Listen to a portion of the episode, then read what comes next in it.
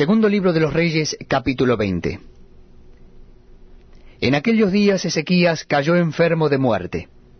Y vino a él el profeta Isaías, hijo de Amós, y le dijo, Jehová dice así, ordena tu casa porque morirás y no vivirás.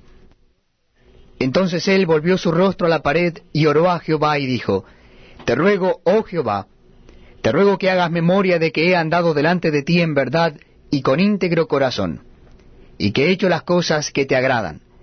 Y lloró Ezequías con gran lloro. Y antes que Isaías saliese hasta la mitad del patio, vino palabra de Jehová a Isaías diciendo, Vuelve y di a Ezequías, príncipe de mi pueblo, Así dice Jehová el Dios de David tu padre, Yo he oído tu oración, y he visto tus lágrimas, he aquí que yo te sano.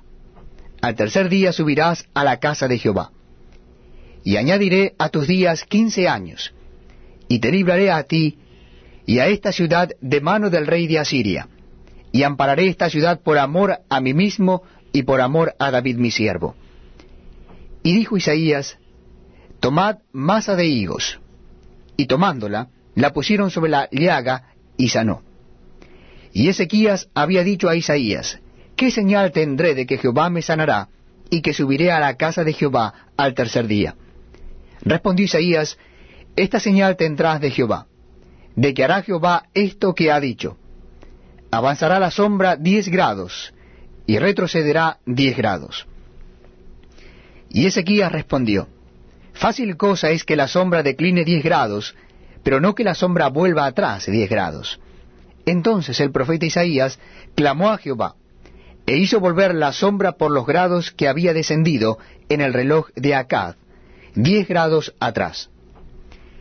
En aquel tiempo, Merodac Baladam, hijo de Baladán, rey de Babilonia, envió mensajeros con cartas y presentes a Ezequías, porque había oído que Ezequías había caído enfermo.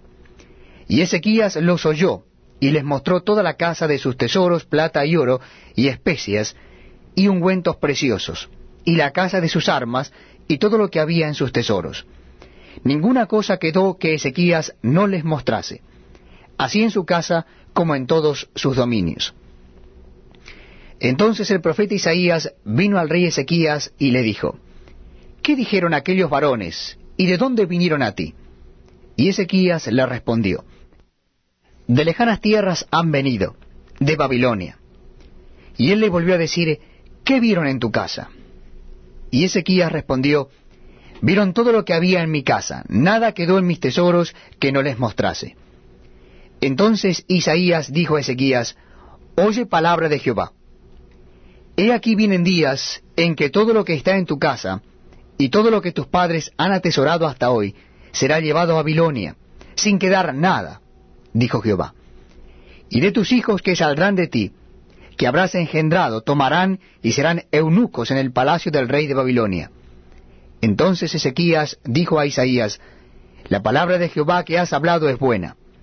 Después dijo, ¿Habrá al menos paz y seguridad en mis días?